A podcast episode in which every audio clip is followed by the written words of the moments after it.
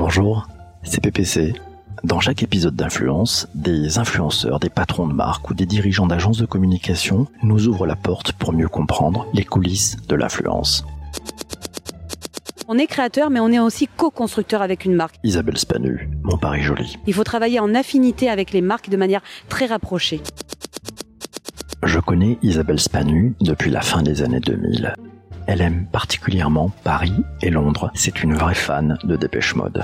Experte des réseaux sociaux, curieuse de tout, elle n'a pas son pareil pour faire partager ses coups de cœur, qu'il s'agisse d'une ville, d'un hôtel, d'un restaurant. C'est sur son blog Mon Paris Joli. Rencontre avec la plus marseillaise des parisiennes, une pro de la communication et de la relation entre les marques et les influenceurs. Bonjour, je suis Isabelle Spanu. J'ai un blog qui s'appelle Mon Paris Joli.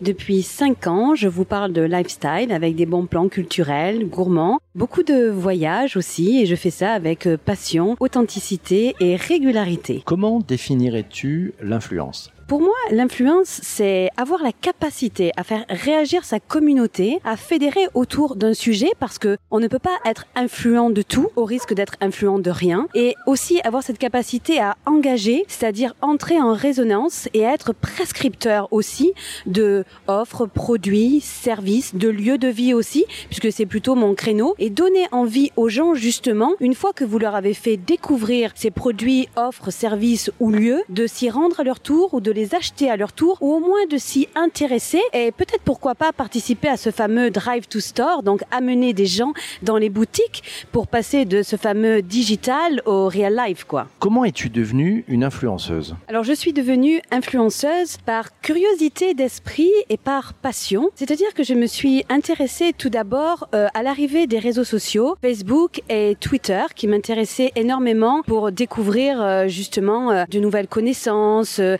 nouvelles nouvelles personnes qui avaient des affinités ou des centres d'intérêt communs avec les miens. Ensuite, je me suis toujours beaucoup euh, baladée dans les différentes villes où je vivais, où je voyageais, et je partageais tout cela sur les réseaux sociaux. Et beaucoup de personnes me disaient c'est chouette, euh, Isabelle, euh, de partager tout ça et de te suivre dans tes aventures, mais il y a un côté très éphémère en fait, très live dans les réseaux sociaux, et on aimerait un peu retrouver cette historique quelque part. La force des réseaux sociaux associée au blog, ça m'a permis de monter en puissance, de me faire identifier des marques en faisant un travail parce que être influenceuse c'est aussi un travail. Moi à côté j'ai un job, donc là c'est mon hobby, je le fais sur mon temps de loisir. J'y passe beaucoup d'heures et mais c'est un grand grand grand plaisir parce que ça m'a permis de vivre de très jolis moments et de rencontrer des personnes vraiment fabuleuses. Donc c'est une très très très très belle aventure et je ne peux qu'encourager chacun vraiment à se lancer. Allez-y, faites-le si vous en avez envie. Comment t'es-tu rendu compte que tu devenais une influenceuse? Eh bien, parce que je commençais à être approchée par des marques qui me proposaient en fait des euh, collaborations pour savoir de quelle manière je pouvais mettre en valeur leurs produits ou leurs services, mais pas de manière sponsorisée euh, en me rémunérant, puisque moi, euh, je ne parle principalement que des lieux sympas où aller boire un verre, ou sortir le soir, ou aller à un spectacle. Elle me proposait de vivre une expérience pour après faire vivre en live à mes communautés le moment via un article publié sur mon blog. C'est comme ça, en fait, que j'ai été approchée. Euh, les personnes voyaient que j'étais euh, régulière, que je faisais des choses de manière qualitative, en essayant d'illustrer mes articles par des belles photos, que j'avais un nombre de mots minimum intéressants qui permettaient de décrire ce qu'elles avaient à proposer. Du coup, elles se sont dit qu'elles pouvaient me faire confiance. Est-ce que le fait d'avoir un, blog et de devenir une influenceuse a changé le regard de tes collègues ou de tes patrons au sein de ton entreprise? Je dirais qu'ils se sont dit, voilà une belle pépite, voilà un talent, voilà une personne qui a aussi une expertise à mettre au service de l'entreprise, c'est lorsque je suis devenue sur mon précédent poste attachée de presse que j'ai créé mon blog. Il est vrai que tout ce que j'ai appris en termes de posture, de communication, de branding, de, de, de marque, de d'image de marque, de réputation, d'écriture aussi, ça m'a beaucoup nourri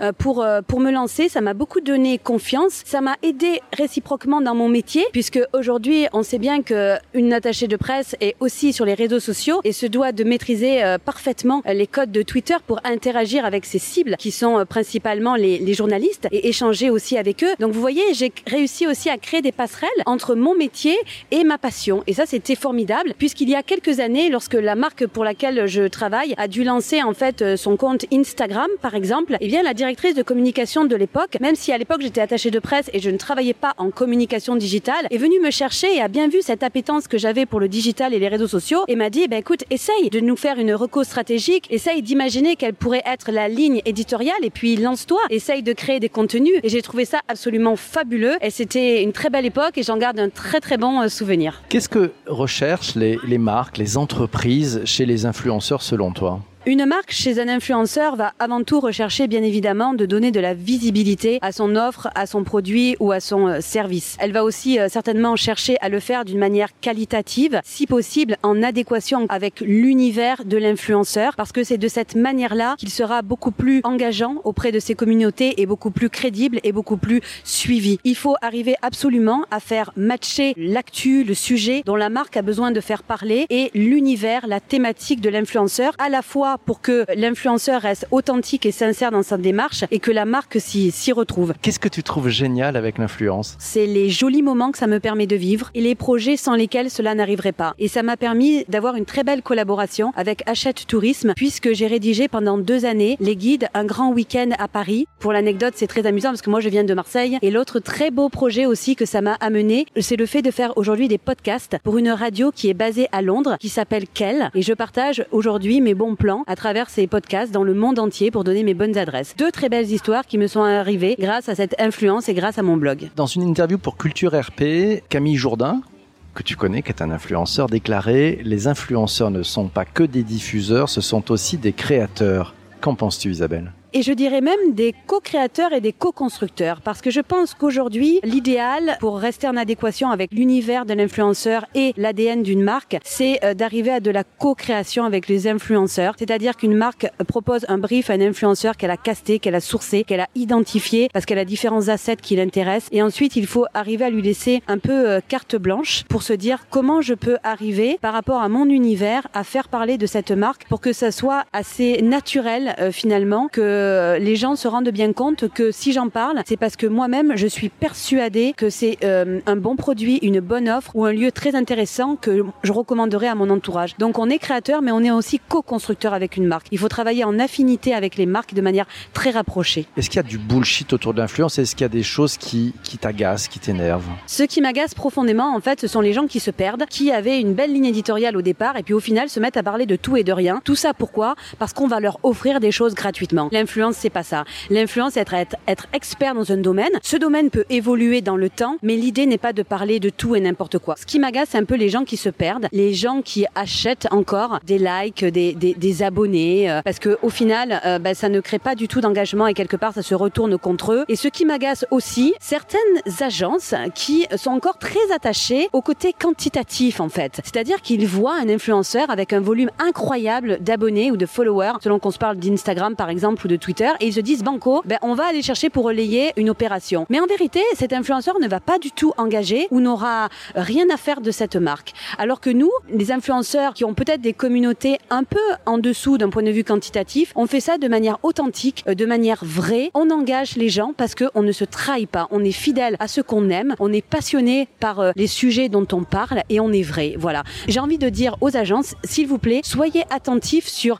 l'engagement, la conversation qu'amènent ces influenceurs avec des gros gros potentiels. Il y en a qui le font très très très bien. Est-ce que le sujet dont tu parles finalement c'est pas la, la, différence de traitement entre une stratégie média et une vraie stratégie d'influence? Ce dont je parle c'est effectivement ça. Il y a effectivement des approches qui sont euh, différentes entre stratégie média et euh, stratégie d'influence. Je pense qu'avant d'activer justement des influenceurs, il faut bien réfléchir à cela. Il faut réfléchir à quel est mon objectif, quels sont les messages que je veux faire passer, auprès de qui, est-ce que je veux faire du live, est-ce que je veux des retours blog Est-ce que je veux inscrire ma relation dans le long terme avec cette personne et en faire quelque part un ambassadeur de ma marque? Ou est-ce que j'ai juste besoin de rayonner à un moment donné et après euh, finalement je n'aurai plus besoin euh, d'activer cette personne? En tout cas, avant d'activer l'influenceur, il faut vraiment réfléchir à ça et aussi s'intéresser à l'influenceur. Aller voir quels sont les derniers articles qu'il a publiés, lire sa bio, quels sont les derniers tweets aussi euh, qu'il a qu'il a publiés, les dernières photos, les commentaires qu'il a pu avoir, tout ça. C'est très très important.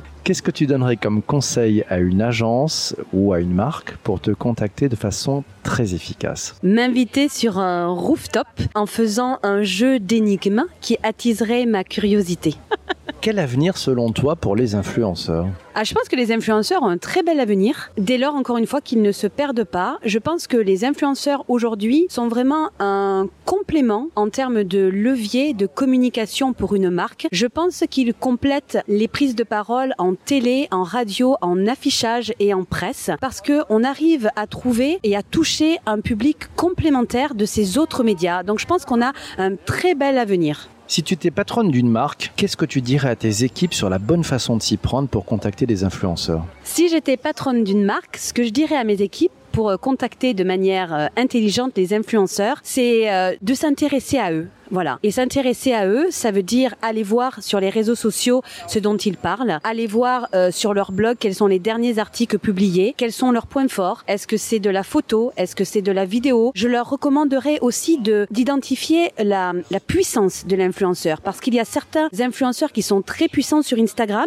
mais qui par exemple n'ont pas de blog ou pas de YouTube. On a des vrais YouTubeurs qui sont très puissants sur YouTube et qui ne sont pas ou pas très présents sur euh, Twitter. Donc je leur demanderai aussi d'arriver à identifier un panaché d'influenceurs avec certains puissants sur Twitter pour avoir du live, certains puissants sur Instagram, certains sur YouTube, des gros blogs aussi et dans différentes thématiques qui soient en adéquation avec mes, euh, territoires de marque. Ton mot de la fin, euh, la, punchline que tu vas que tu vas trouver instantanément au sujet d'influence. C'est un exercice très difficile, mais là je fais appel à, la rapidité de ton cerveau trouver une punchline autour de l'influence, le premier truc qui te vient à l'esprit. Amusez-vous, soyez régulier et authentique. Cet épisode vous a plu? Vous avez envie d'aller plus loin pour mieux comprendre l'influence digitale?